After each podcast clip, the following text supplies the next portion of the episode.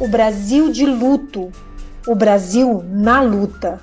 O país chora meio milhão de vidas perdidas e o Partido dos Trabalhadores e das Trabalhadoras se solidariza com cada família que perdeu seu amor, o seu afeto. Vamos ouvir o senador Rogério Carvalho, do PT de Sergipe. 500 mil mortos. Como nação, não podemos aceitar esse destino tão cruel.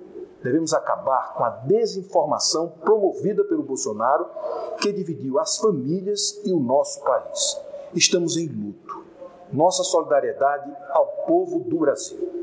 Três em cada quatro brasileiros poderiam estar vivos, ou seja, 339 mil vidas dessas 500 mil seriam salvas se não fosse a condução criminosa do Bolsonaro na pandemia. Não tire a máscara, tire o Bolsonaro, escolha a vida.